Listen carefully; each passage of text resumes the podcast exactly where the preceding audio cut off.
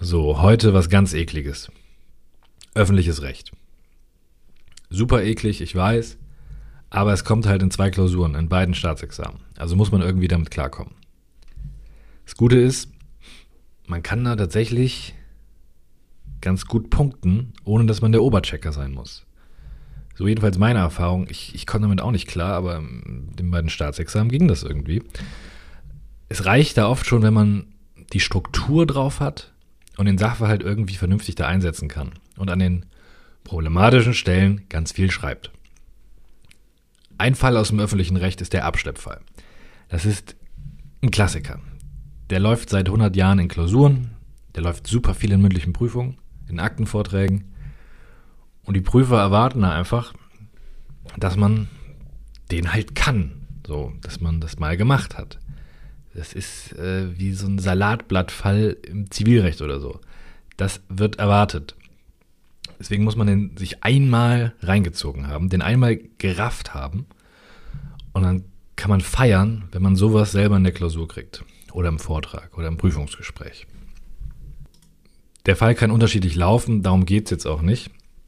Es kann entweder so sein, dass sich jemand auf einen Behindertenparkplatz stellt und abgeschleppt wird.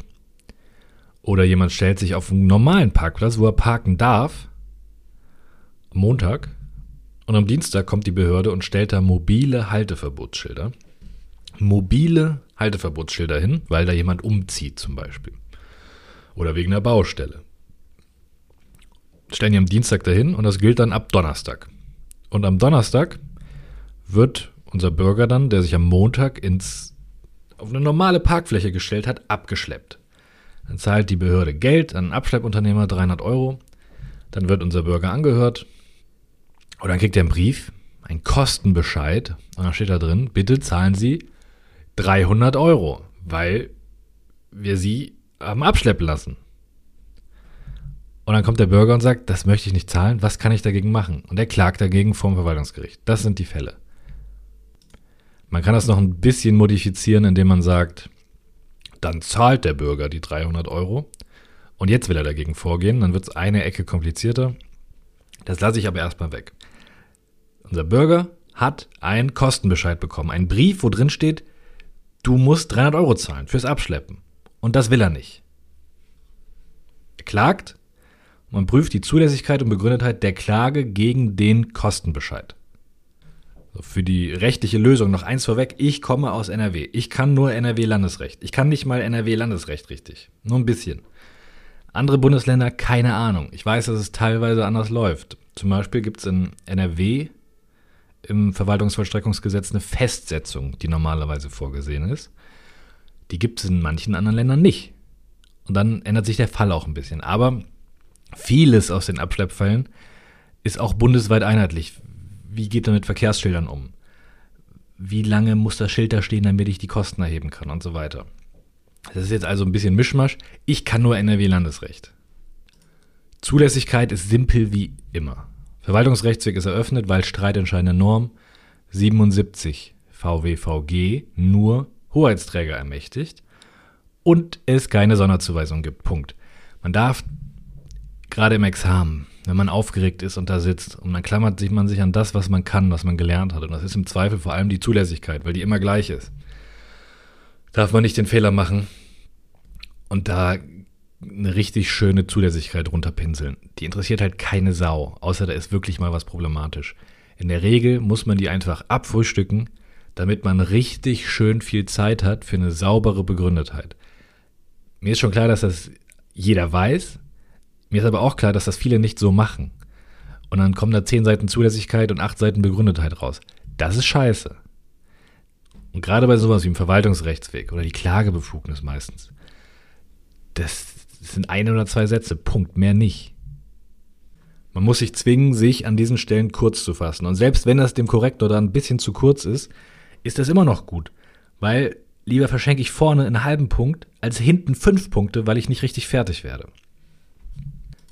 Nach dem Verwaltungsrechtsweg kommt die statthafte Klageart, die richtet sich nach dem klägerischen Begehren, 88 VWGO.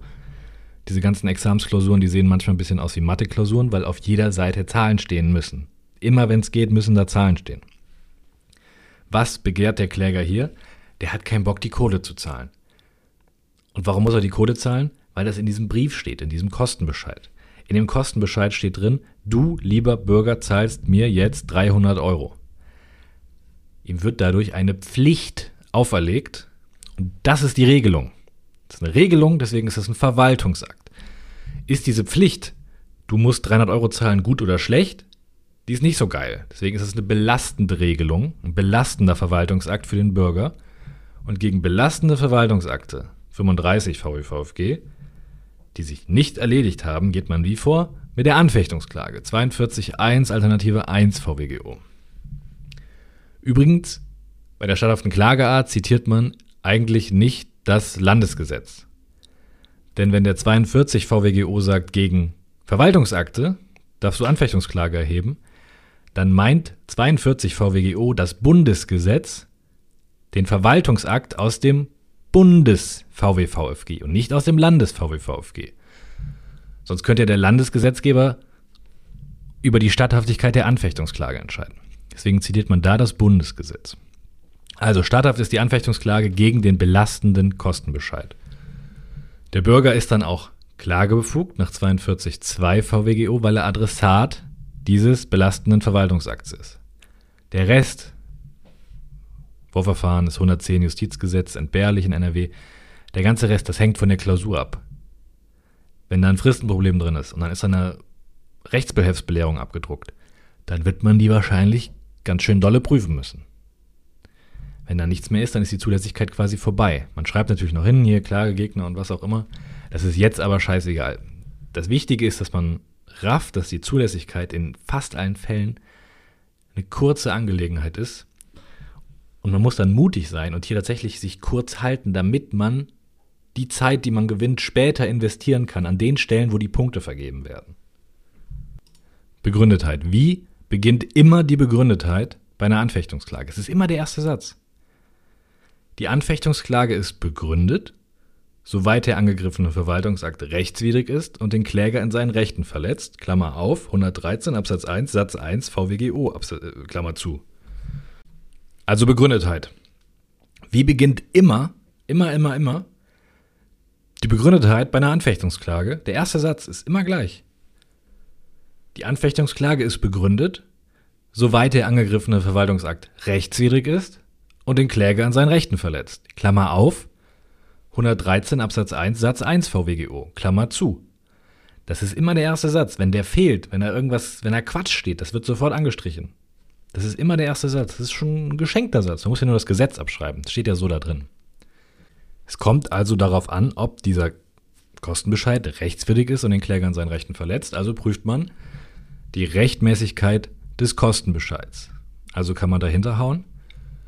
Der angegriffene Kostenbescheid ist rechtmäßig, soweit er auf einer tauglichen Ermächtigungsgrundlage beruht, von der in formell und materiell rechtmäßiger Weise Gebrauch gemacht wurde.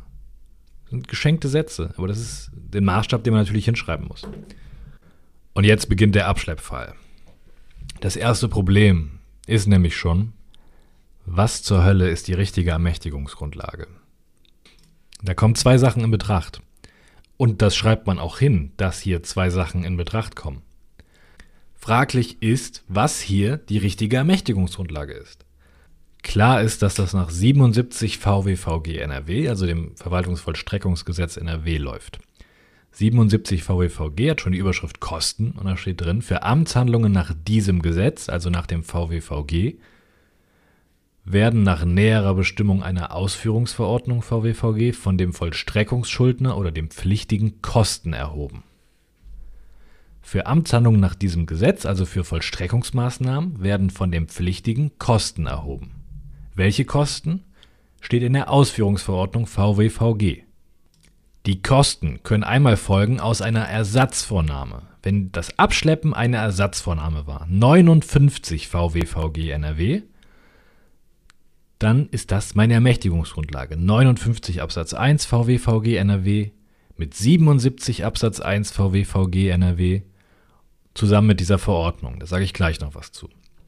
Die andere Möglichkeit ist ja, dass diese Abschleppmaßnahme keine Ersatzvornahme, sondern eine Sicherstellung war. Die Sicherstellung Ist jetzt aber woanders geregelt, nämlich im Polizeigesetz. In den 43 folgenden Polizeigesetz NRW steht drin, was sind die Voraussetzungen, wie läuft das ab? Aber auch über die Sicherstellung kommen wir wieder in den 77 VWVG NRW. Dieser 77 ist ja diese Grundnorm, wo drin steht, für Amtshandlung nach diesem Gesetz darfst du Kosten erheben. Und im 46.3 im Polizeigesetz steht drin, dass der 77 auch für die Sicherstellung gilt. Das heißt, auch die Kosten für eine Sicherstellung können über 77 erhoben werden. Das gilt sogar für die Ordnungsbehörde. Für die Ordnungsbehörde gilt ja eigentlich nicht das Polizeigesetz, sondern das Ordnungsbehördengesetz, das OBG. Aber im 24 OBG Absatz 1 Nummer 12 steht drin, dass auch eine Sicherstellung geht. Das OBG schickt einen dafür also ins Polizeigesetz. Also kann auch die Ordnungsbehörde sicherstellen und dann kann auch die Ordnungsbehörde die Kosten erheben über den 46.3 Polizeigesetz zum 77.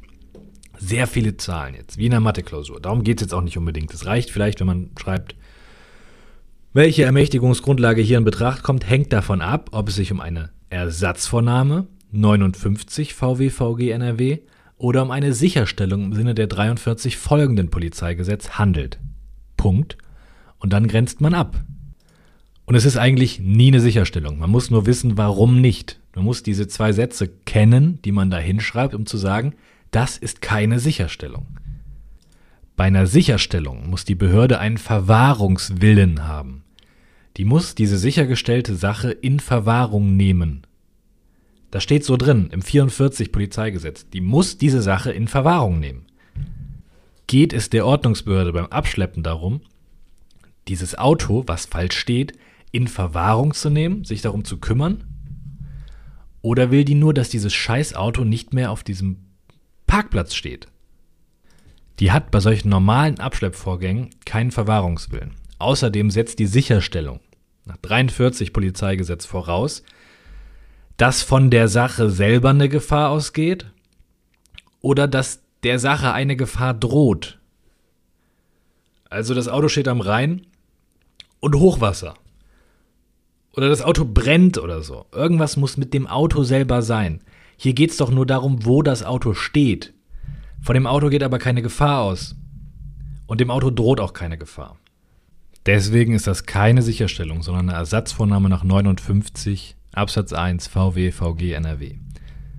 Wenn man das jetzt ganz ordentlich macht, dann sagt man noch, warum das eine Ersatzvorname ist, warum das denn hier geht. Ersatzvorname ist die Vornahme einer vertretbaren Handlung durch einen Dritten. Wichtig ist dabei aber bei der Ersatzvornahme, dass nur genau das von einem Dritten gemacht werden darf, was eigentlich der Pflichtige machen müsste.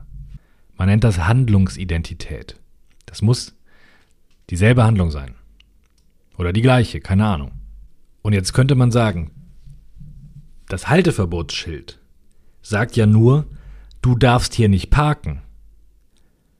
Das ist was anderes als das Auto wegzufahren.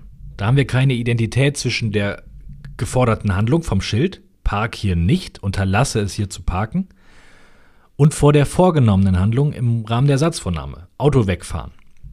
Das löst die Rechtsprechung aber ganz geschickt und die sagt, in so einem Halteverbotsschild, natürlich ist da die Anweisung drin, du darfst hier nicht parken. Da ist aber noch eine zweite Regelung drin, nämlich, wenn du hier schon stehst, fahr weg. Das ist ein Halteverbots- und ein Wegfahrgebot. Und dieses Wegfahrgebot, das kann im Wege der Ersatzvornahme vollstreckt werden, indem dieses Auto halt wegbewegt wird, zum Beispiel durch ein Abschleppauto.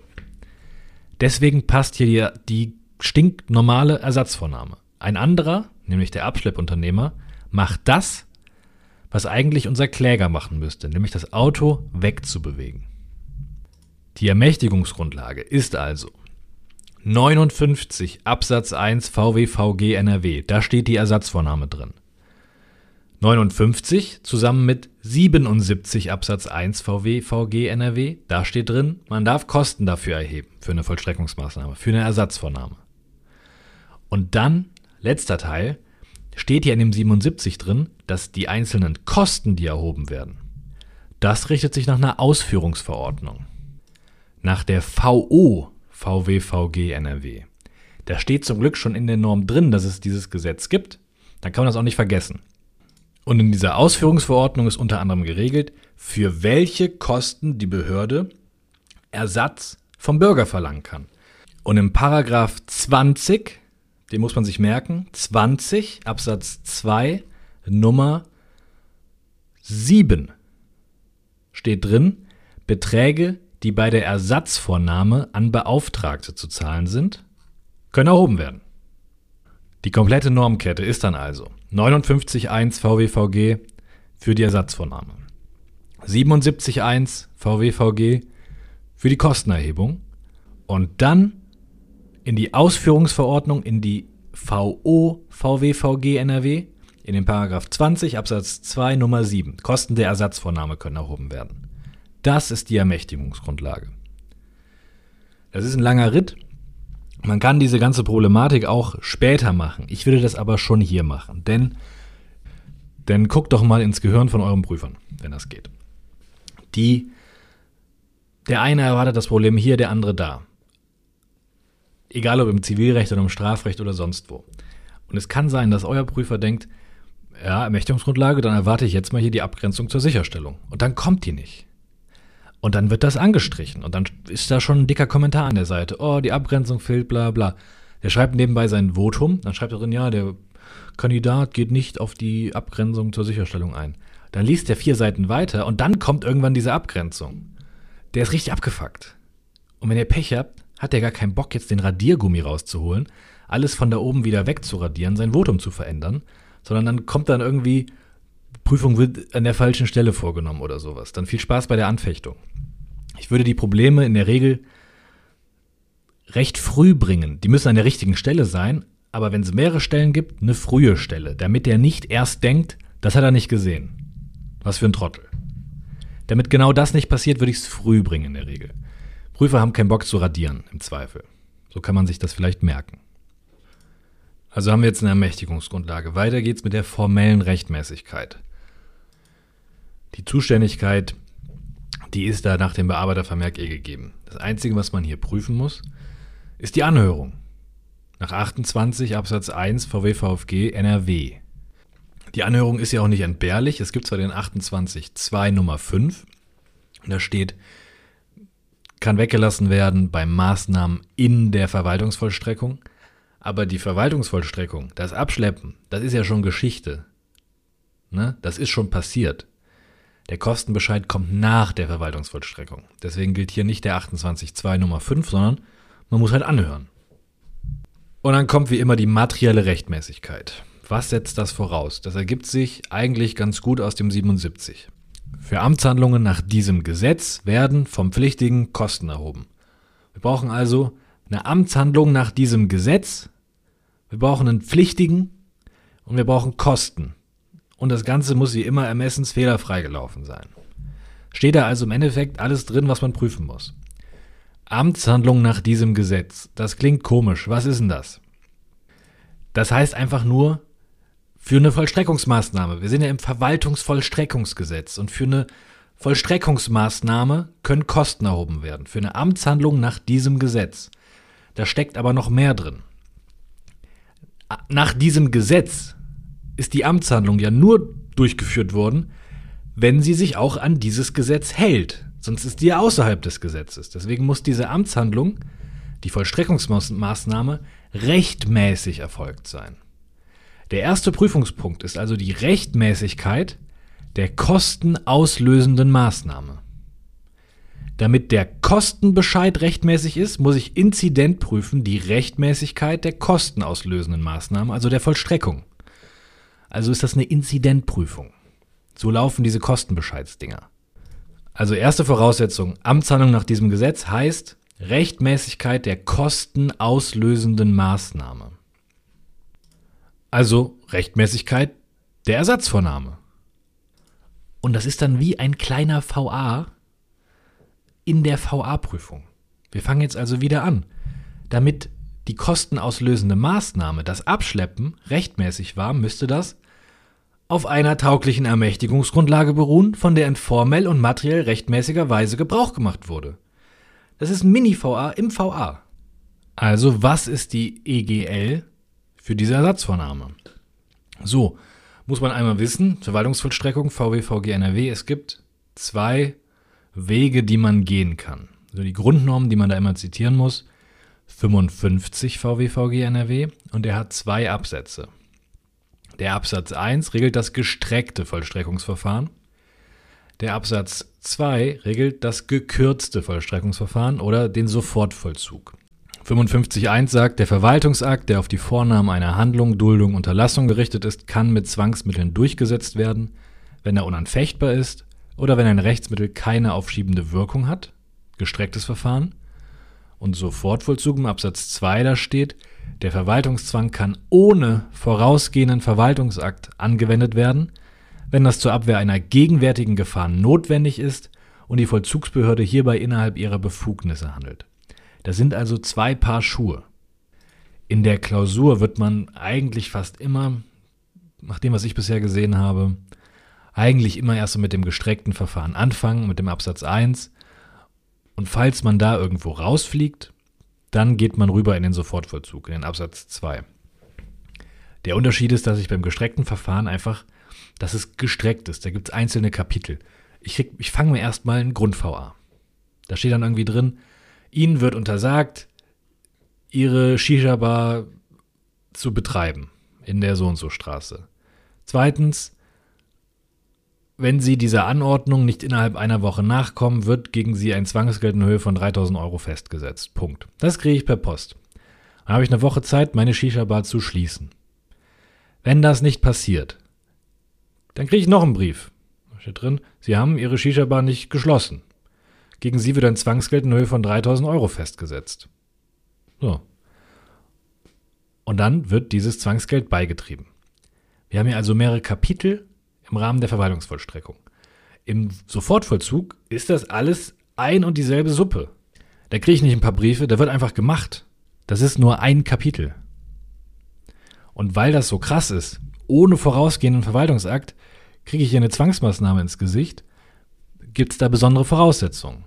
Es muss zur Abwehr einer gegenwärtigen Gefahr notwendig sein und die Vollzugsbehörde muss innerhalb ihrer Befugnisse handeln. Aber im Zweifel gucke ich mir erstmal das gestreckte Verfahren an nach 55.1. Die Voraussetzungen stehen eigentlich auch in der Norm. Ich brauche einen Verwaltungsakt, der muss auf die Vornahme einer Handlung, Duldung, Unterlassung gerichtet sein. Und der muss unanfechtbar sein oder ein Rechtsmittel darf keine aufschiebende Wirkung haben. Also erstmal brauche ich einen wirksamen Grundverwaltungsakt, so nennt man das, ein Grund-VA, der auf eine Handlung, Duldung, Unterlassung gerichtet ist. Was könnte denn hier der Grund-VA sein? Das Halteverbotsschild. Da muss man hier in der Klausur sagen, ob das ein VA ist und ob das Ding wirksam ist. Das ist jetzt kein normaler VA, also ich kriege einen Brief mit einer Untersagungsverfügung, Sie haben das und das zu unterlassen, sondern da steht einfach irgendwo ein Schild. Das richtet sich nicht nur an mich, das richtet sich an ganz viele Leute. Deswegen ist das eine Allgemeinverfügung im Sinne von 35 Satz 2 VW VfG NRW eine benutzungsregelnde Allgemeinverfügung, die regelt die Benutzung der Straße. Also hinschreiben. Bei diesem Halteverbotsschild handelt es sich um, um eine Allgemeinverfügung nach 35 Satz 2. Ist benutzungsregelnd. Zweitens, ist das Ding wirksam? Nicht rechtmäßig, wirksam. Also hat dieses Halteverbotsschild einen Geburtstag gefeiert? Lebt das? Ist das in der Welt? Ist es wirksam? Existiert das Ding? Das setzt bei Verwaltungsakten voraus, dass das Ding bekannt gegeben worden ist. 43 VWVFG ein Verwaltungsakt wird gegenüber demjenigen, für den er bestimmt ist oder der von ihm betroffen ist, in dem Zeitpunkt wirksam, in dem er ihm bekannt gegeben wird. Und zur Bekanntgabe steht was im 41 VWVFG. Okay, normale Bekanntgabe sieht so aus, dass mir das jemand ins Gesicht sagt oder ich einen Brief kriege oder so. Halteverbotsschild bisschen anders. Wie läuft da die Bekanntgabe? Das ist jetzt Spezialwissen. Man könnte denken, 41 Absatz 3, da steht drin, ein Verwaltungsakt darf öffentlich bekannt gegeben werden, wenn es durch Rechtsvorschrift zugelassen ist. So eine Rechtsvorschrift haben wir aber nicht bei Halteverbotsschildern. Da muss dann wirklich im Gesetz stehen, bla bla bla, ist ortsüblich bekannt zu machen, zum Beispiel im 50 BauGB. Dann gibt es auch noch den 41 Absatz 3 Satz 2, da steht drin, eine Allgemeinverfügung darf auch dann öffentlich bekannt gegeben werden, wenn eine Bekanntgabe an die Beteiligten untunlich ist. Das passt ja eigentlich zu einem blöden Verkehrsschild. Ne? Ist jetzt untunlich, 80 Millionen Deutsche anzuschrei anzuschreiben und zu sagen, hallo, wir haben hier ein neues Halteverbotsschild, nur dass sie Bescheid wissen. Macht ja keinen Sinn. Aber die Rechtsprechung löst das Ding anders. Die sagt, ja, es gibt den 41.3, es gibt aber eine speziellere Regelung. Und die Bekanntgabe von Verkehrsschildern richtet sich nach dieser spezielleren Regelung. Und diese speziellere Regelung nennt sich 39 Absatz 1, 45 Absatz 4 STVO, Straßenverkehrsordnung. Das muss man sich gar nicht durchlesen, versteht eh kein Mensch. Verkehrsschilder werden bekannt gegeben gemäß 39 Absatz 1, 45 Absatz 4 StVO. Das muss man auswendig lernen. Muss man sich einmal ins Gehirn eingepflanzt haben. 39, 45 StVO, so werden Verkehrsschilder bekannt gegeben. Für die Klausur, ich denke, es reicht, wenn man einfach schreibt, dass, um wirksam zu sein, muss das Ding be bekannt gegeben worden sein. 43, 41 VWVFG NRW. Bei Verkehrsschildern erfolgt die Bekanntgabe durch die speziellen Vorschriften des 39 Absatz 1, 45 Absatz 4 StVO. Die ganze Kiste mit dem 41 Absatz 3 VWVFG, die kann man bringen. Ich würde ganz ehrlich sagen, scheißegal, da kriegt man jetzt nicht viele Sonderpunkte für. Sondern sagen, müsste bekannt gegeben worden sein, um wirksam zu sein. Die Bekanntgabe von Verkehrsschildern richtet sich nach 39 Absatz 1, 45 Absatz 4 StVO. Und dann wird es nochmal kurz schwer. Wir wissen jetzt, worüber die Bekanntgabe läuft, über welche Normen. Aber man muss jetzt noch einmal kurz weiterdenken. So ein Verkehrsschild, ne, das soll ja gesehen werden. Das heißt, wenn da irgendwo steht, du darfst hier nur 50 km/h fahren, dann wäre es ganz praktisch, wenn der Autofahrer auf dieser Straße dieses Verkehrsschild auch gut sehen kann. Und bei einem Halteverbotsschild wäre es auch ganz praktisch, wenn jemand, der überlegt, sich dahin zu stellen, dieses Schild auch sehen kann. Deswegen reicht es hier nicht einfach nur zu sagen, richtet sich nach diesen beiden Normen, ciao, weiter geht's, sondern man muss auch gucken, ob das jetzt dieses konkrete Schild richtig aufgestellt worden ist. Da gibt es Voraussetzungen für. So ein Schild muss erkennbar sein, erfassbar durch die Verkehrsteilnehmer. Im fließenden Verkehr, also so ein Schild wie 50, 70. Vorfahrt. Alle diese Schilder, die den fließenden Verkehr regeln, die müssen von einem durchschnittlichen Kraftfahrer mit einem raschen und beiläufigen Blick erfasst werden können. Das nennt man Sichtbarkeitsgrundsatz. Die Dinger müssen gesehen werden können mit einem raschen und beiläufigen Blick. Das gilt für den fließenden Verkehr. Wenn die nicht erkannt werden können mit einem raschen und beiläufigen Blick, sind die nicht ordnungsgemäß bekannt gegeben. Dann sind die unwirksam. Die gelten einfach nicht. Die müssen sichtbar sein. Das gleiche gilt auch für Schilder, die den ruhenden Verkehr regeln. Die müssen auch sichtbar erkennbar sein. So ein Halteverbotsschild. Aber es macht ja einen Unterschied, ob ich da mit 50 km/h langbretter und das erkennen muss oder ob ich mich da hinstelle. Wenn ich mich da hingestellt habe, dann kann von mir erwartet werden, dass ich einmal nach links, einmal nach rechts, einmal nach oben, einmal nach unten gucke. Da reicht es also, wenn dieses Schild mit einer Umschau erkennbar ist. Man muss keine Nachschau betreiben. Ich muss jetzt nicht 100 Meter rauf und runter. Aber wenn ich mich umschaue, muss ich dieses Schild sehen können. Das setzt die Bekanntgabe voraus. Also, nochmal alles zusammen, die Bekanntgabe von Verkehrsschildern richtet sich nach Spezialvorschriften, nämlich 39 Absatz 1, 45 Absatz 4 StVO. Und für eine ordnungsgemäße Bekanntgabe nach diesen Normen muss das Schild im fließenden Verkehr mit einem raschen und beiläufigen Blick erkannt werden können und beim ruhenden Verkehr durch eine Umschau. Ganz ehrlich, diese Differenzierung, die ist gut, wenn man sie kann. Wenn man in der Klausur schreibt mit einem raschen und beiläufigen Blick im Rahmen einer Umschau, ich will das einfach so zusammenfügen, reicht das. Ich kann mir gut vorstellen, dass es manche Prüfer gibt, die sich freuen, wenn man dieses rascher und beiläufiger Blick bringt. Weil das ist das, was äh, jeder schon mal gehört hat. Ist auch egal jetzt. 3945 StVO mit einem raschen, beiläufigen Blick und im ruhenden Verkehr hat man eine Umschaupflicht. Unser Halteverbotsschild steht halt auf diesem scheiß Parkplatz da. Das sieht jedes Schwein. Also wirksam bekannt gegeben. Wir haben also einen wirksamen Grundverwaltungsakt und er hat auch ein Handeln, Dulden, Unterlassen zum Inhalt. Die Regelung ist ja, du darfst hier nicht parken und wenn du hier parkst, verpiss dich. Handlungs- und Unterlassungsgebot. haben wir also auch diese Voraussetzung im gestreckten Verfahren. Grund-VA wirksam auf Handeln, Dulden, Unterlassen gerichtet. Nächste Voraussetzung steht schon in der Norm. Dieser Verwaltungsakt, der vollstreckt werden soll, das Halteverbotsschild, muss unanfechtbar sein oder ein Rechtsmittel darf keine aufschiebende Wirkung haben. Unanfechtbar heißt bestandskräftig, also wenn ich Anfechtungsklage erhebe, wird da nichts mehr draus, weil die verfristet ist. In der Regel ist das nicht der Fall in den Klausuren. So ein mobiles Halteverbotsschild steht ja eh nur eine Woche da. Dann erhebt der Klage, da ist noch keine Klagefrist abgelaufen. Das Ding ist überhaupt nicht unanfechtbar. Aber auch bei anderen Verkehrsschildern. Die werden zwar bekannt gegeben, öffentlich, durch ihr Aufstellen, aber die Klagefrist die beginnt erst dann zu laufen, wenn ich dieses Schild zum ersten Mal gesehen habe.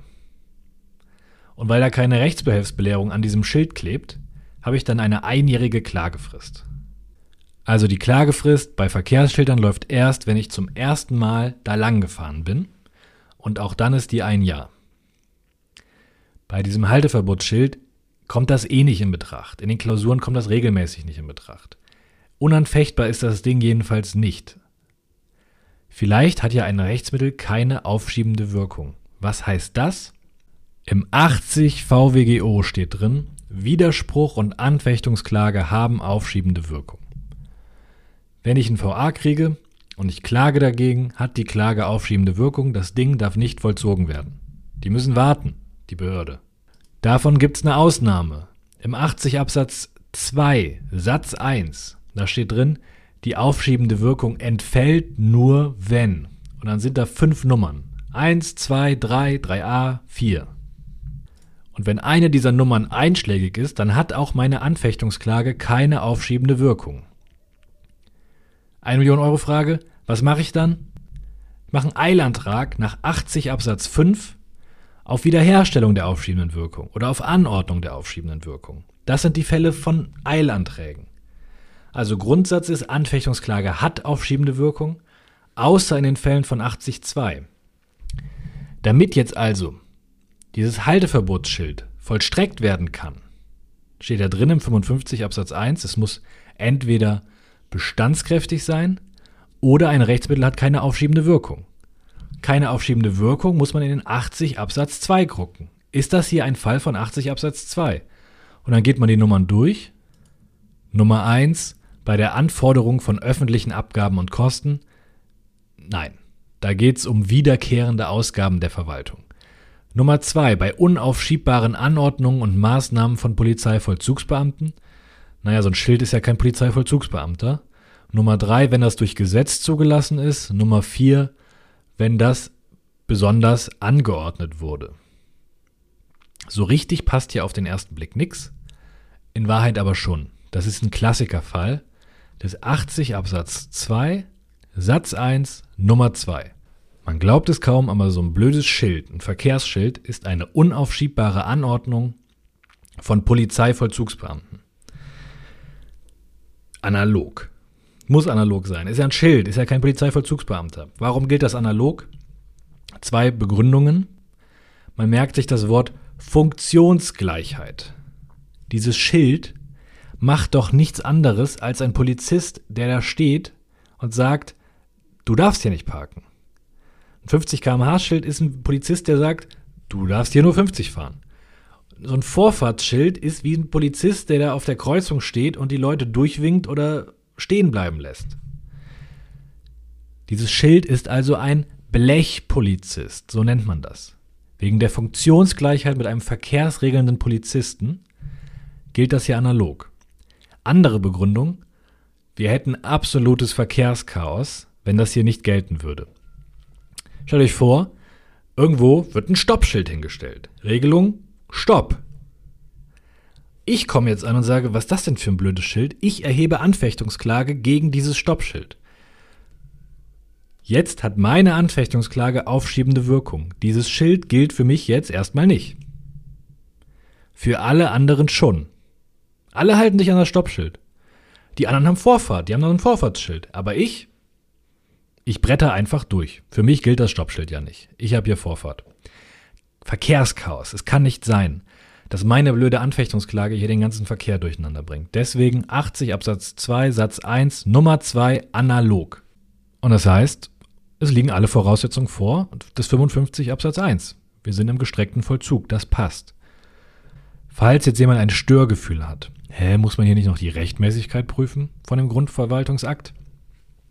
Ich weiß, dass das vertreten wird, aber das ist ein ganz blödes Problem und das wird, finde ich, auch im ersten Examen überproblematisiert. Im zweiten juckt das keinen mehr. Da ist klar, dass man hier nicht die Rechtmäßigkeit prüft.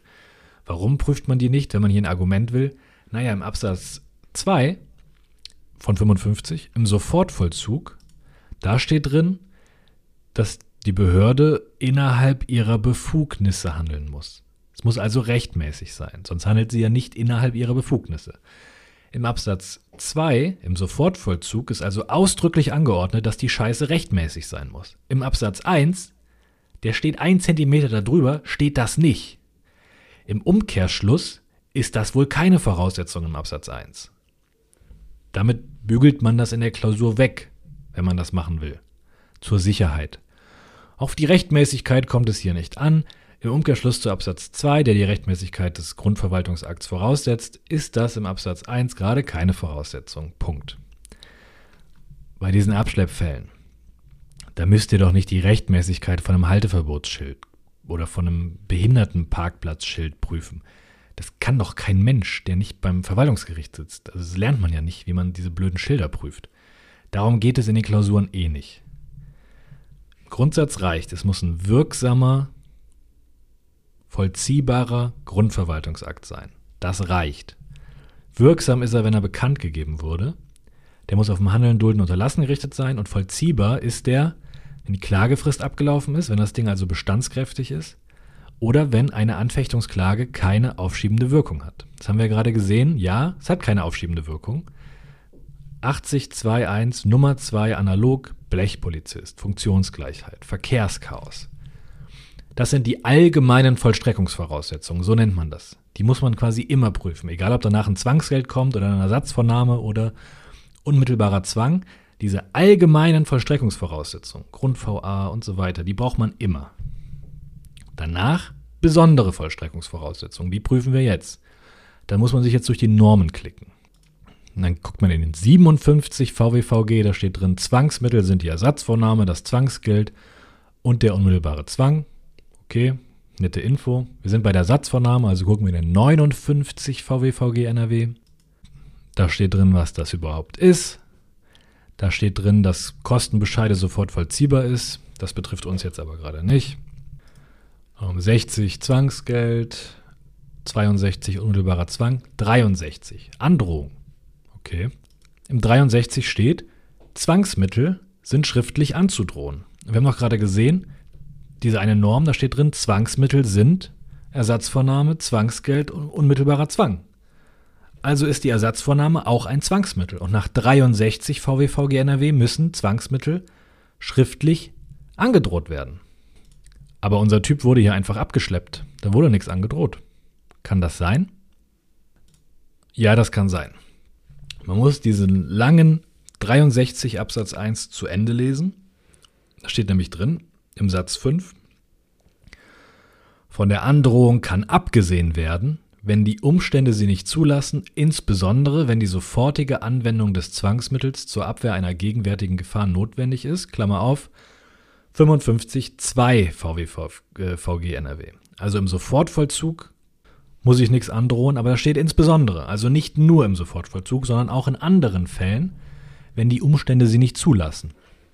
Und wenn ein Auto steht, im Halteverbot, keine Ahnung, wer der, wer der Fahrer ist, das muss jetzt weg, dann lassen die Umstände wohl eine schriftliche Androhung nicht zu. Also ist die Androhung in diesen Abschleppfallen vertretbar entbehrlich nach 63 Absatz 1 Satz 5. Okay? Die Androhung brauchen wir nicht. Von der kann abgesehen werden. Nach der Androhung kommt aber im Gesetz die Festsetzung im 64 VWVFG. Ich sage immer VWVFG im 64 VWVG NRW. Da steht drin, wird die Verpflichtung innerhalb der Frist, die in der Androhung bestimmt ist, nicht erfüllt, so setzt die Vollzugsbehörde das Zwangsmittel fest. Also eine Festsetzung. Das ist ein feststellender Verwaltungsakt mit dem Inhalt, du hast nicht das gemacht, was wir von dir wollten. Das stellen wir jetzt fest. Jetzt gibt's Ärger. So eine Festsetzung haben wir ja auch nicht. Die haben einfach abgeschleppt. Die haben nicht angedroht, die haben nicht festgesetzt. Ganz ehrlich, was sollen die auch festsetzen? Die Festsetzung hat ja den Inhalt, du bist der Androhung, da haben wir gesagt, du musst das innerhalb einer Woche machen, dem bist du nicht nachgekommen. Du hast die Androhung, deine Verpflichtung, du hast das nicht erfüllt, was wir dir aufgegeben haben. Das setzen wir jetzt fest, das stellen wir jetzt fest. Das ist eine Festsetzung. Aber wenn ich schon keine Androhung habe, was sollen die denn dann feststellen? Dass du der nicht vorhandenen Androhung nicht nachgekommen bist? Das macht überhaupt keinen Sinn. Es macht überhaupt keinen Sinn, eine Festsetzung zu haben, wenn ich vorher keine Androhung hatte. Aber, blödes Problem in NRW. Der 64 sagt, wenn du das nicht innerhalb der Frist machst, setzt die Behörde das fest. Satz 2. Bei sofortigem Vollzug 55 Absatz 2 fällt die Festsetzung weg. Da steht nicht insbesondere, da steht bei sofortigem Vollzug fällt die Festsetzung weg. Also nicht bei uns. Wir sind nicht im Sofortvollzug, wir sind im gestreckten Verfahren. Da ist eine Festsetzung erforderlich, selbst wenn ich keine Androhung hatte. So das OVG Münster. Also man kann ja auch gut vertreten, dass die entbehrlich ist, weil die keinen Sinn macht, wenn ich schon keine Androhung hatte. Weil die entbehrlich ist nach 63.1.5. Aber die Rechtsprechung sieht das anders. Das OVG Münster sagt, bei diesen Abschleppfällen ist das gestreckte Verfahren raus. Das klappt nicht, weil wir keine Festsetzung haben und die nur entbehrlich ist im Sofortvollzug. Und so würde ich das auch in der Klausur machen.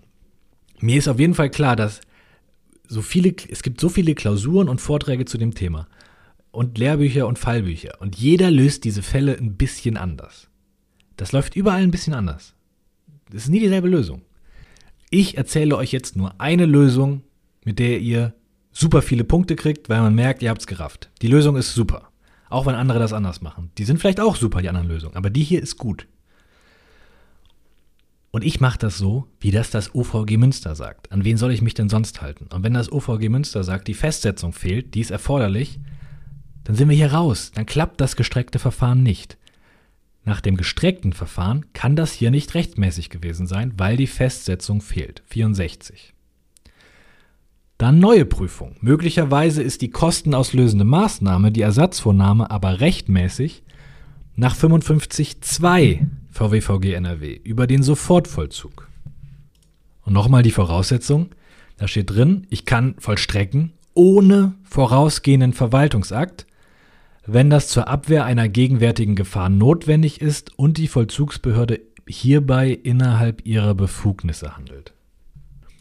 Übersetzt heißt das, ich brauche einen fiktiven, den gibt es ja nicht, da steht ja ohne vorausgehenden Verwaltungsakt. Ich brauche einen fiktiven, gedachten Verwaltungsakt, der muss rechtmäßig sein und dann brauche ich noch Notwendigkeit zur Abwehr einer gegenwärtigen Gefahr. Der Unterschied ist also, im gestreckten Verfahren habe ich einen Verwaltungsakt der wird vollstreckt. Und im Sofortvollzug habe ich den noch nicht, aber würde es ihn geben, könnte ich ihn jetzt vollstrecken. Und der Kniff ist hier, dass man sagt, naja, im Sofortvollzug brauche ich keinen Verwaltungsakt. Aber wenn ich doch schon einen habe, wir haben ja einen Halteverbotsschild, naja, das ist doch besser. Das ist doch ein Mehr. Ich habe doch lieber einen echten existierenden Verwaltungsakt, den ich schnell vollstrecke, als gar keinen Verwaltungsakt, den ich schnell vollstrecke. Deswegen kann ich diesen existierenden Verwaltungsakt, unser Verkehrsschild, erst recht nach 55.2 im Sofortvollzug verstrecken. Erst Rechtsschluss nennt man das. Wenn ich da schon ohne VA vollstrecken darf, dann erst recht mit VA. Und wir haben ja einen, nämlich das Verkehrsschild. Das ist die erste Voraussetzung. Der muss rechtmäßig sein, der VA, weil da steht innerhalb ihrer Befugnisse handelt. Dieses Halteverbotsschild ist rechtmäßig. Ist es immer. Ihr könnt das nicht prüfen. Ich kann das auch nicht prüfen. Super kompliziert. Wir haben also einen rechtmäßigen Grundverwaltungsakt und dann muss dieses, dieser Sofortvollzug so ganz schnell zu handeln. Das ist ja nicht so geil für den Betroffenen. Der kann sich ja gar nicht wehren. Und deswegen brauchen wir besondere Voraussetzungen, die erfüllt sein müssen, nämlich Dieses ganz schnelle Handeln, dieser Sofortvollzug muss zur Abwehr einer gegenwärtigen Gefahr notwendig sein. Wann ist das notwendig? Wann ist das notwendig im Sinne von 55.2? Wenn ich nicht nach 55.1 vorgehen kann. Wenn ein gestrecktes Verfahren nicht in Betracht kommt, dann ist der Sofortvollzug notwendig. Das kann halt sein, weil der Adressat nicht da ist. Ich kann dem gegenüber den Grundverwaltungsakt nicht bekannt, gegeben, äh, bekannt geben. Und hier ist es auch notwendig, denn wir können nicht im gestreckten Verfahren dieses Auto abschleppen, weil die Festsetzung fehlt. Wir können jetzt aber nicht noch eine Woche warten und dem einen Brief schicken mit einer Androhung und das dann festsetzen und so weiter. Das geht nicht. Das Auto stört. Das besetzt einen Behindertenparkplatz. Das besetzt diese Halteverbotszone, wo jetzt ein Umzug stattfinden muss. Das Auto muss da jetzt weg. Und wir können das nicht im gestreckten Verfahren machen, weil die Festsetzung fehlt. Deswegen ist ein Vorgehen im Sofortvollzug nach 55.2 hier notwendig. Also merke, die ganze Kacke ist notwendig, wenn ich nicht im gestreckten Verfahren vorgehen kann. Und das habe ich ja in der Klausur schon vorher geprüft. Deswegen würde ich immer erst mit 55.1 beginnen. Nächste Voraussetzung ist die gegenwärtige Gefahr. Dafür muss der Schaden, das schädigende Ereignis schon begonnen haben oder es muss unmittelbar in allernächster Zeit mit sehr hoher Wahrscheinlichkeit bevorstehen. Also sehr hohe Voraussetzungen, die an die gegenwärtige Gefahr gestellt werden. Aber wir haben ja schon den Eintritt des Schadens, wir haben ja schon eine Störung. Der steht schon im Halteverbotsschild der verstößt schon gegen die Regelung aus diesem Verwaltungsakt. Wir haben hier schon eine akute Gefahr, eine eingetretene Störung. Und deswegen liegen auch hier im Sofortvollzug jetzt die allgemeinen Vollstreckungsvoraussetzungen vor.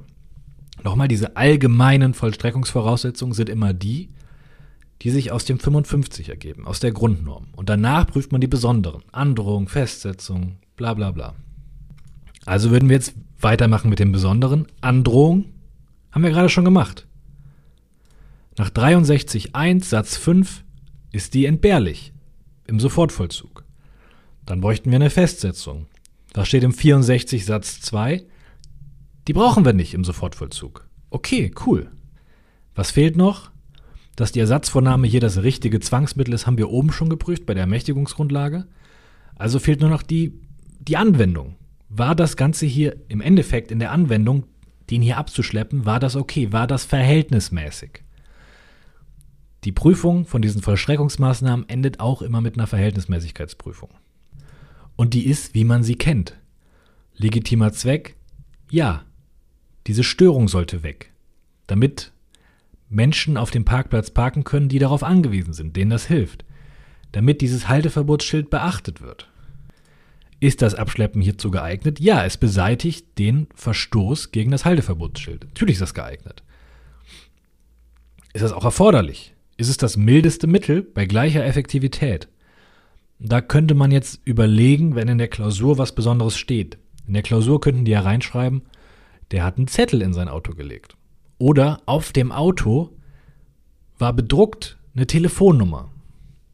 Irgendein Handwerker oder so war das. Und da steht dann drauf, Handwerker Müller, Telefonnummer, bla bla bla. Könnte man überlegen, muss die Behörde da nicht vorher anrufen? Ist das nicht genauso schnell, wenn der sofort kommt und sein Auto wegsetzt? Aber für den Betroffenen milder, weil sein Auto nicht abgeschleppt wird? Das muss man dann diskutieren, wenn das in der Klausur angelegt ist. Die Rechtsprechung sagt hier, man braucht einen ernsthaften Rückkehrwillen. Einen ernsthaften Rückkehrwillen in ganz kurzer Zeit. Das heißt, wenn er sagt, ja, ich kann in einer Stunde zurück sein, wenn er das auf seinen Zettel schreibt, ist schon gelaufen. Nee, eine Stunde warten wir nicht. Fünf Minuten wartet man. Fünf Minuten. Und zweitens, das muss ein ernsthafter Rückkehrwille sein. Der muss ernsthaft sein. Und wie belegt man diese Ernsthaftigkeit? Nicht, weil eine Handynummer auf dem Auto steht. Das hat ja nichts damit zu tun mit dem Parkverstoß. Und auch nicht, weil ich eine Visitenkarte da vorne reinlege unter die Windschutzscheibe. Das ist kein ernsthafter Rückkehrwillen. Die Rechtsprechung will ein, im Endeffekt einen tagesaktuellen Zettel. Wenn ich da jetzt also zum Arzt gehe, muss ich da jetzt im Auto am besten Datum, oben Datum, was heute, vierter, vierter, dann schreibe ich Hallo, ich bin kurz beim Arzt, ist dringend, äh, bin gleich wieder weg, falls ich störe, können Sie mich erreichen unter der Nummer. Ich bin in zwei Minuten da. Wenn das der Fall ist, dann dokumentiere ich ja meinen ernsthaften Rückkehrwillen. Ich kann in zwei, drei, fünf Minuten da sein und das Auto wegsetzen. Nur dann muss die Behörde einmal anrufen. Ein Versuch. Wenn ich da nicht dran gehe, Pech gehabt. Wenn das nur eine Visitenkarte ist, Pech gehabt. Ich brauche einen ernsthaften Rückkehrwillen in kurzer Zeit. Nur dann ist das ein milderes Mittel bei gleicher Effektivität. Letzte Voraussetzung ist dann noch die Angemessenheit. Und da kann man sich die Frage stellen, muss man den wirklich abschleppen? Reicht nicht ein Bußgeld? Also ich kriege hier jede Woche Bußgelder wegen irgendwelchen Parkverstößen. Abgeschleppt werde ich nie. Wie läuft das? Da wird ganz, ganz viel vertreten. Manche sagen, naja, ein Verstoß ist ein Verstoß. Pech gehabt. Darfst du dich halt nicht ins Halteverbotsschild stellen, nicht auf dem Behindertenparkplatz und so weiter. Jeder StVO-Verstoß reicht. Andere sagen, ich brauche eine ganz konkrete Verkehrsbehinderung und dann gibt es so einen Mittelweg. Da brauche ich nicht zwingend eine konkrete, akute Verkehrsbehinderung. Es reicht aber auch nicht jeder StVO-Verstoß, sondern entweder behindere ich den Verkehr, also dann geht das immer, oder ich raube der Fläche ihren Zweck. Wenn ich mich als Mensch ohne Behinderung auf einen Behindertenparkplatz stelle, dann kann diese Parkfläche nicht mehr ihren Zweck erfüllen. Egal, ob da jetzt jemand vorbeikommt oder nicht, egal, ob es Nacht ist oder nicht. Die Fläche wird ihres Zweckes beraubt. In der Klausur sind das eigentlich klare Sache. Dann ist das, wie gesagt, so ein Behindertenparkplatz, dann ist die Sache klar. Oder der steht halt im Halteverbot, wenn da ein Umzug stattfinden soll. Natürlich ist das auch eine konkrete Behinderung.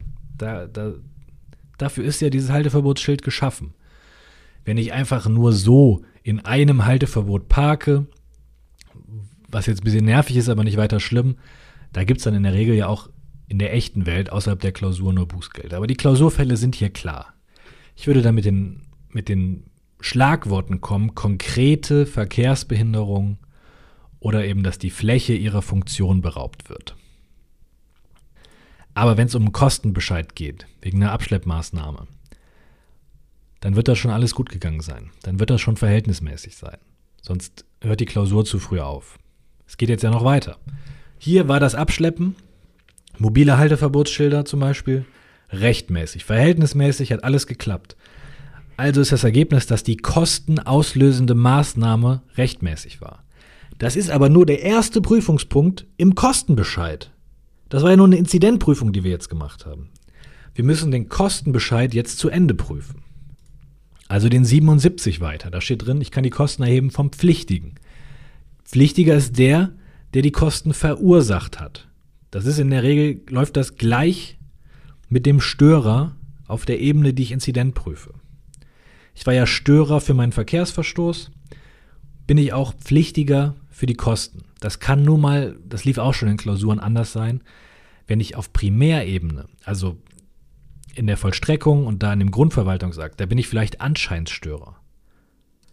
Weil zum Beispiel ein anderer in meinem Namen gesagt, ich bin der Tom und ich habe da Bomben ins OLG gelegt. Viel Spaß, Leute. Und dann löst das einen riesigen Einsatz aus. Und gegen mich auch. Die gehen dann gegen mich vor, ne? Und das dürfen die auch. Denn ich bin Anscheinsstörer. Es sieht ja so aus, als hätte ich eine Bombendrohung da rausgehauen. Dann ist das auf diesen Ebenen, beim Vorgehen gegen mich aus präventiven Zwecken, ah, top, super gut, alles richtig gemacht. Die dürfen auch gegen mich vollstrecken. Aber kann ja nicht sein, dass ich dann die Kosten dafür tragen muss, nur weil da jemand in meinem Namen anruft. Wenn ich die Anscheinsgefahr nicht zurechenbar veranlasst habe, dann muss ich auch nicht die Kosten dafür zahlen. In diesen Fällen kann das mal auseinanderfallen. Das lief auch schon im Examen, deswegen sage ich das. Aber hier, der Typ hat falsch geparkt, der muss dafür zahlen. Sein Auto, er hat falsch geparkt, er muss zahlen. Er ist pflichtiger, das ist klar. Nächste Voraussetzung um 77, diese Kosten müssen erhebbar sein. Die Behörde kann ja nicht sagen, du hast falsch geparkt, wir wollen jetzt einfach mal, sagen wir 15.000 Euro. Weil ist so. Das geht ja nicht. Das ist ja gesetzlich festgelegt. Dafür haben wir diese Ausführungsverordnung VWVG. Da steht drin die Kosten der Ersatzvornahme. 300 Euro, das passt hier alles. Das ist in der Regel, zumindest im ersten Examen, kein Problem. Im zweiten Examen kommt da, kommt da manchmal so eine Batterie an Kosten. Verwaltungsgebühr und das und das, die man dann prüfen muss. Habe ich jetzt aber alles nicht im Kopf. Muss ich zum Glück auch nie wieder lernen.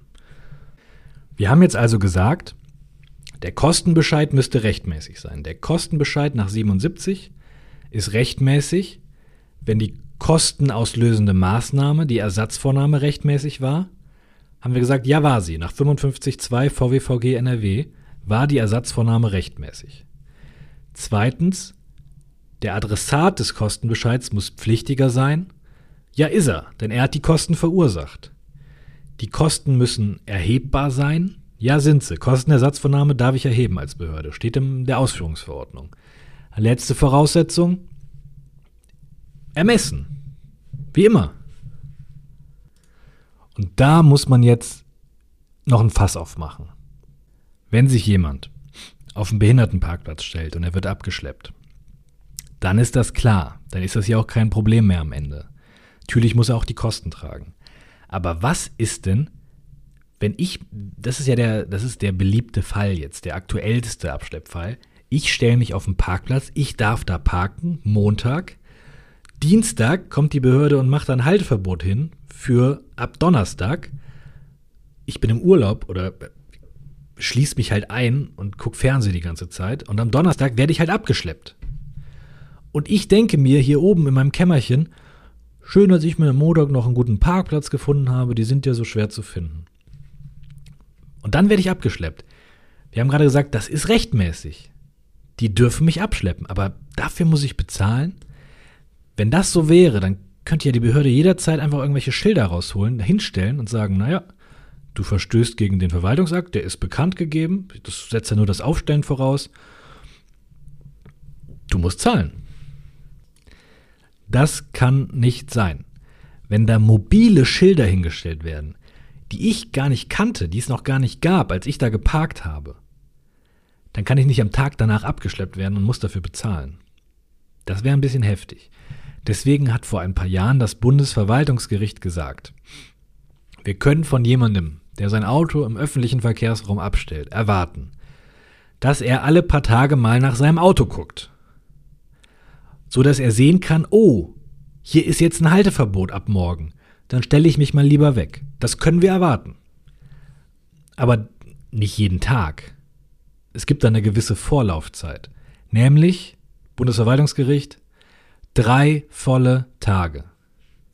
Das OVG hat, glaube ich, gesagt vorher zwei Tage. Nein, Bundesverwaltungsgericht sagt drei volle Tage. Wenn der trotzdem da steht, wo die drei vollen Tage rum sind, dann kann er nicht nur abgeschleppt werden, dann muss er auch bezahlen. Ansonsten muss er das nicht bezahlen. Dann hätte das Schild eben einen Tag früher oder zwei Tage früher abgestellt werden müssen, damit die Betroffenen eine Vorlaufzeit haben. Und das schreibt man dann auch in die Klausur. Fraglich ist, ob es verhältnismäßig ist, die Kosten vom Kläger zu verlangen. Denn als er sein Auto da abgestellt hat, war da kein Halte- oder kein Parkverbot. Zwar gibt es kein generelles Vertrauen, dass sich die Rechtslage niemals ändert, aber muss berücksichtigen, in dem Zeitpunkt, wo der das da abgestellt hat, war da kein Verbot. Und für Änderungen der Rechtslage ist eine gewisse Vorlaufzeit angemessen, damit sich die Betroffenen darauf einstellen können. Nicht jeder guckt jeden Tag zu seinem Auto. Das bedeutet nicht, dass jeder jeden Tag kostenpflichtig abgeschleppt werden kann, wenn er sich ursprünglich rechtmäßig abgeschleppt hat. Deswegen ist aus Vertrauensschutzgesichtspunkten eine Vorlaufzeit erforderlich angemessen erscheinen drei volle Tage. Hier, und dann subsumiert man noch den Sachverhalt. Drei volle Tage sind nicht 72 Stunden, ne? Drei volle Tage ist dreimal 0 bis 24 Uhr. Also wenn das Schild am Dienstag aufgestellt wird, dann haben wir am Mittwoch einmal 0 bis 24, am Donnerstag einmal 0 bis 24 und am Freitag einmal 0 bis 24. Und am Samstag darf dann abgeschleppt werden. Also mit anderen Worten, am vierten Tag nach Aufstellung der Halteverbotsschilder. Und deswegen ist zwar die kostenauslösende Maßnahme rechtmäßig. Es hat alles gepasst. Der durfte abgeschleppt werden. Aber wenn nicht drei volle Tage vergangen sind, muss der nicht dafür zahlen. Und in der Klausur, also nochmal, Montag stellt das ab, Dienstag Halteverbotsschild, drei volle Tage, Mittwoch, Donnerstag, Freitag, darf er ab Samstag abgeschleppt werden. Und wenn nicht, ist der Kostenbescheid rechtswidrig und dann hat die Anfechtungsklage Erfolg. So läuft die Klausur. So läuft der Abschleppfall in NRW. Das ist ein guter Weg, den Fall zu lösen. Jede Lösung sieht ein bisschen anders aus. Und nur noch ganz kurz zur Info. Wenn der schon gezahlt hat auf den Kostenbescheid, dann ist das keine Fortsetzungsfeststellungsklage. So ein Kostenbescheid erledigt sich nicht durch Zahlung. Der lebt weiter. Der ist nämlich dann der Rechtsgrund für das Behalten dürfen des Geldes. Wenn ich also schon gezahlt habe und ich will mein Geld zurück, muss ich trotzdem auf jeden Fall den Kostenbescheid anfechten. Sonst habe ich Probleme. Sonst wird er bestandskräftig. Und dann kriege ich nichts mehr zurück. Also trotzdem ist das eine normale Anfechtungsklage gegen den Kostenbescheid, die kann ich dann verbinden mit einer Leistungsklage auf Rückzahlung des Geldes. Die Verbindung läuft dann über 113 Absatz 1 Satz 2 VWGO. Also der 113.1.1 ist ja unser Obersatz.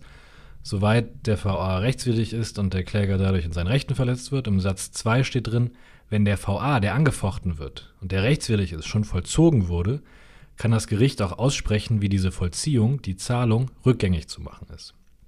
So verbinde ich dann die Anfechtungsklage mit der Leistungsklage auf Rückzahlung. Aber das ist alles schon kompliziert genug. Es reicht, wenn man einmal gerafft hat, wie der Abschleppfall läuft. Mit den verschiedenen Ebenen. Dass ich den Kostenbescheid prüfe, der ist rechtmäßig, wenn die kostenauslösende Maßnahme rechtmäßig ist und die anderen Voraussetzungen vorliegen. Ich also eine Inzidentprüfung machen muss. Und so ein Fall mit dem Kostenbescheid, mit der Inzidentprüfung, diese Fälle, die können auch anders kommen, ohne dass ein Auto abgeschleppt wird. Aber immer wenn die Behörde vollstreckt, Ersatzvornahme, die hat Kosten und dann will die die Kosten vom Pflichtigen. Das muss nicht ein Auto sein. Das lief im Examen vor ein paar Jahren. Da hat die Behörde für den Adressaten, weil der nicht da war oder so, eine Abwasseruntersuchung gemacht, ganz schnell, um zu, auszuschließen, dass das jetzt gefährlich war. Und dann wollte die das Geld für diese Abwasseruntersuchung. Und das läuft dann genau so. Das läuft über 77 VWVG.